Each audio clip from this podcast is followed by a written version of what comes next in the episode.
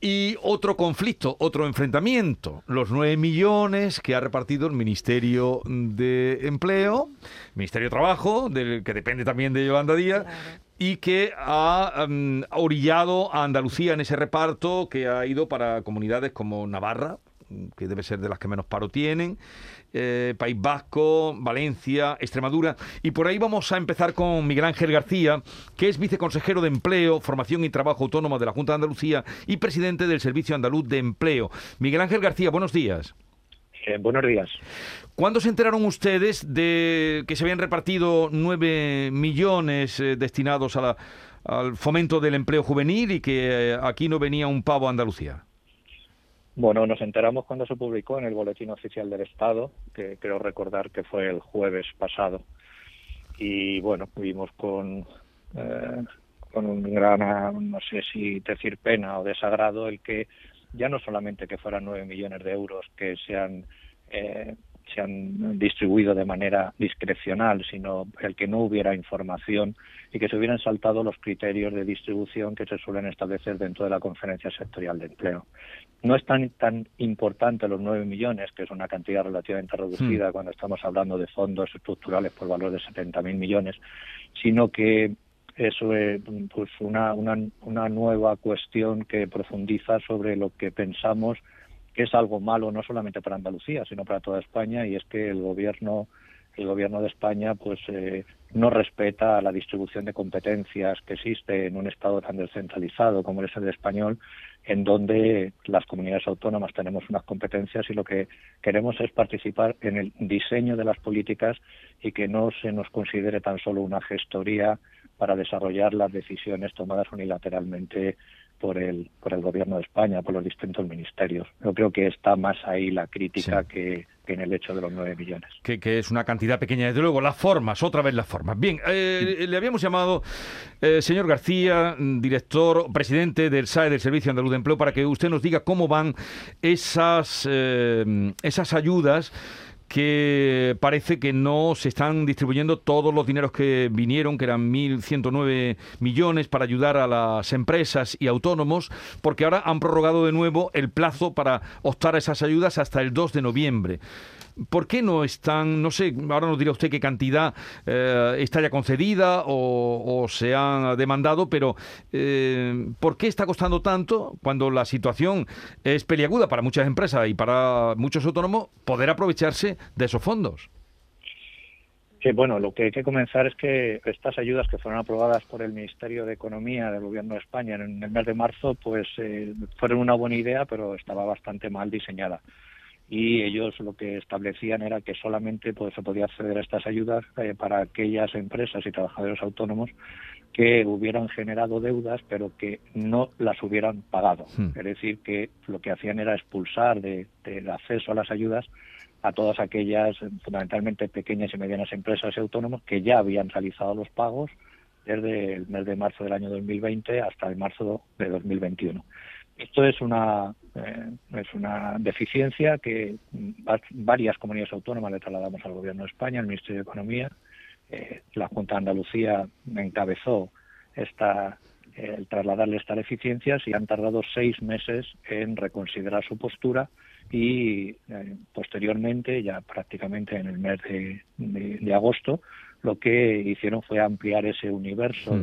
de posibles beneficiarios y ya reconocieron que eh, se podían cobrar las ayudas podían cobrar las ayudas a aquellas empresas y trabajadores autónomos que hubieran realizado pagos en ese tiempo. Sí.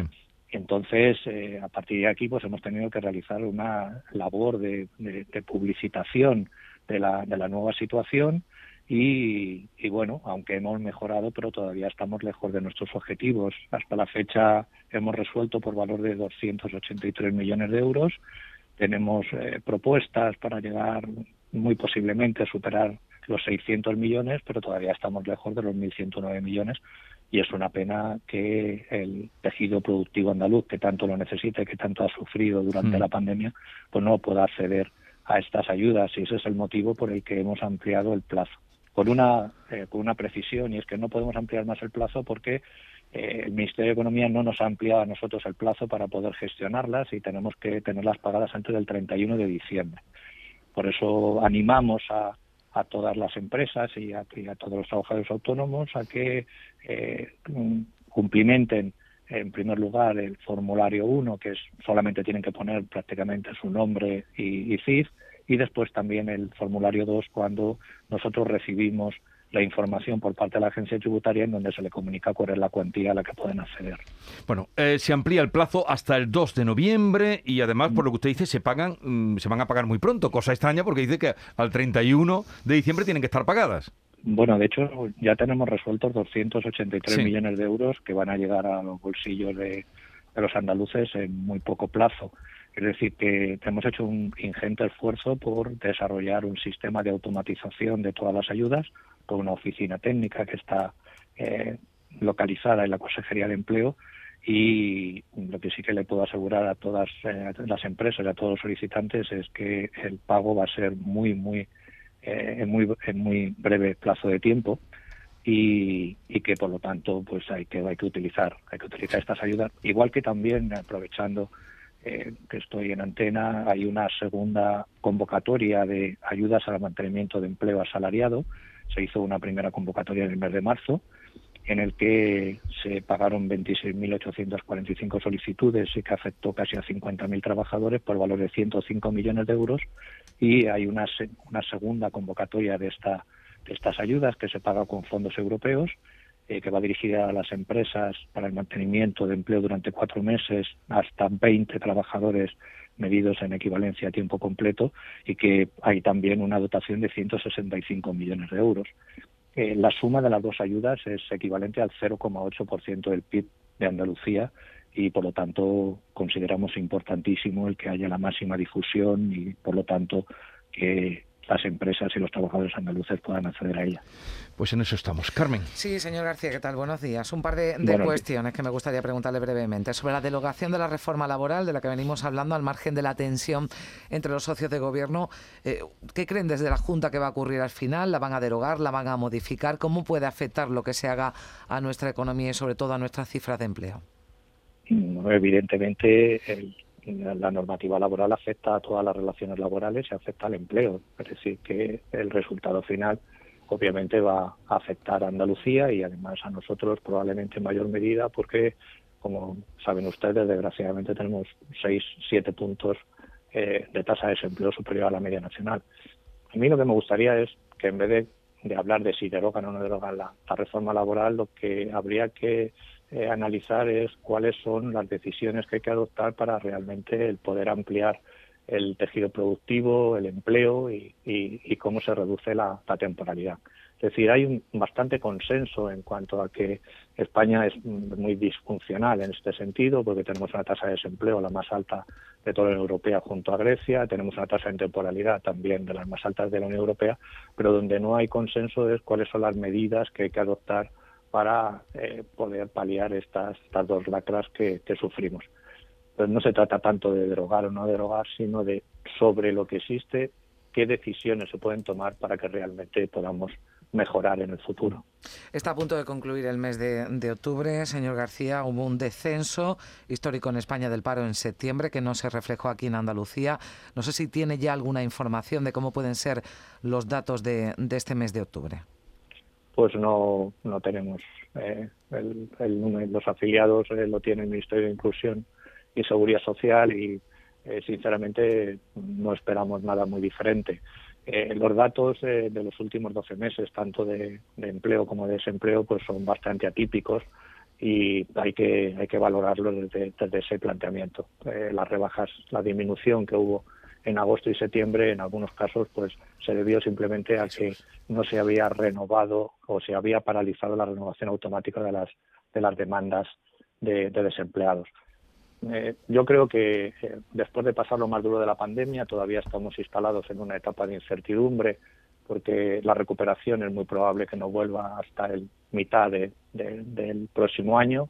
A esto se están sumando una serie de factores que generan todavía más incertidumbre, como el incremento de los precios energéticos y la no disponibilidad de materias primas y por lo tanto hay que ser bastante cauteloso en cuanto a los análisis y sobre todo pues hay que intentar buscar el máximo eh, el máximo número de, de ayudas y de medidas que, puedan que puedan mejorar el, la creación de empleo. Eh, bueno, estamos hablando con Miguel Ángel García, viceconsejero de Empleo, presidente del SAE, del Servicio Andaluz de Empleo. Uh, Teo, ¿tú querías hacer una pregunta? Sí, Adelante. Sí, eh, porque el señor García decía hace un momento, yo creo que razonablemente, que, que se está enfocando conceptualmente el tema en derogar la reforma y lo que hay que hacer es valorar qué medidas se pueden hacer para crear empleo, cosa que efectivamente afecta sobre todo a Andalucía, porque como has recordado estamos eh, muchos puntos por encima de la media nacional. Y yo le quería preguntar, después de esa afirmación, ¿cuáles creen que son esas medidas? ¿Cuáles realmente, cuáles son las políticas que cree que habría que hacer en ese ámbito laboral? Bueno, eh, a mí me parece que el, comisario europeo ayer lo resumió bastante bien, y es que cómo combinar la seguridad en el, en el empleo con la flexibilidad en el uso de, de, la, de la fuerza de trabajo. Eh, yo creo que eh, habría que enfocarlo también desde el punto de vista del hecho económico y una de las eh, deficiencias que, en mi opinión, tiene el mercado laboral español es que eh, los empresarios tienen pocos elementos o pocas herramientas para afrontar cambios sobrevenidos en, la demanda. Y ante estos cambios sobre, sobrevenidos pues no hay que utilizar siempre la destrucción de empleo sino que hay que utilizar la flexibilidad en cuanto al uso de la organización del trabajo y los costes laborales. Entonces, una mayor flexibilidad en cuanto a la estructura del salario y también, por supuesto, de los beneficios ayudaría bastante dentro de la negociación colectiva a que eh, no se no se no se produjeran los ajustes por por desempleo y, por temporalidad y, y, se pudieran buscar otras fórmulas que realmente ayuden a la mm, supervivencia de los proyectos empresariales y también a, a reforzar la estabilidad en el empleo dentro, dentro del mercado de trabajo. Bien, recordemos que se amplía eh, el plazo hasta el 2 de noviembre para esos fondos que llegaron del Ministerio de Economía, que son 1.109 millones, y también para eh, las ayudas de mantenimiento del empleo, que fueron las que mm, lanzó precisamente la Junta de Andalucía y su consejería. Se amplían hasta el 2 de noviembre, que son para los trabajadores que estén en ERTE, el pago de, durante cinco meses de esos trabajadores que salgan del ERTE. No, esta es una precisión, son para para empresas que hayan estado en ERTE en, algún momento desde el principio y en este caso la segunda convocatoria se emplea hasta el 12 de noviembre. Esa segunda eh, convocatoria, la de los trabajadores, las empresas que hayan estado en ERTE y mantenimiento del empleo, que es como se llama, hasta el 12 de noviembre. 12 de noviembre y 12 de noviembre. Y 12 de noviembre. Eh, pues a ver si eh, se, bueno, aprovechan esta ocasión porque si no serán millones que se tendrán que devolver y esto sí que no habrá quien lo entienda. Miguel Ángel García, gracias por estar con nosotros, un saludo y buenos días. Muchísimas gracias a ustedes por la invitación.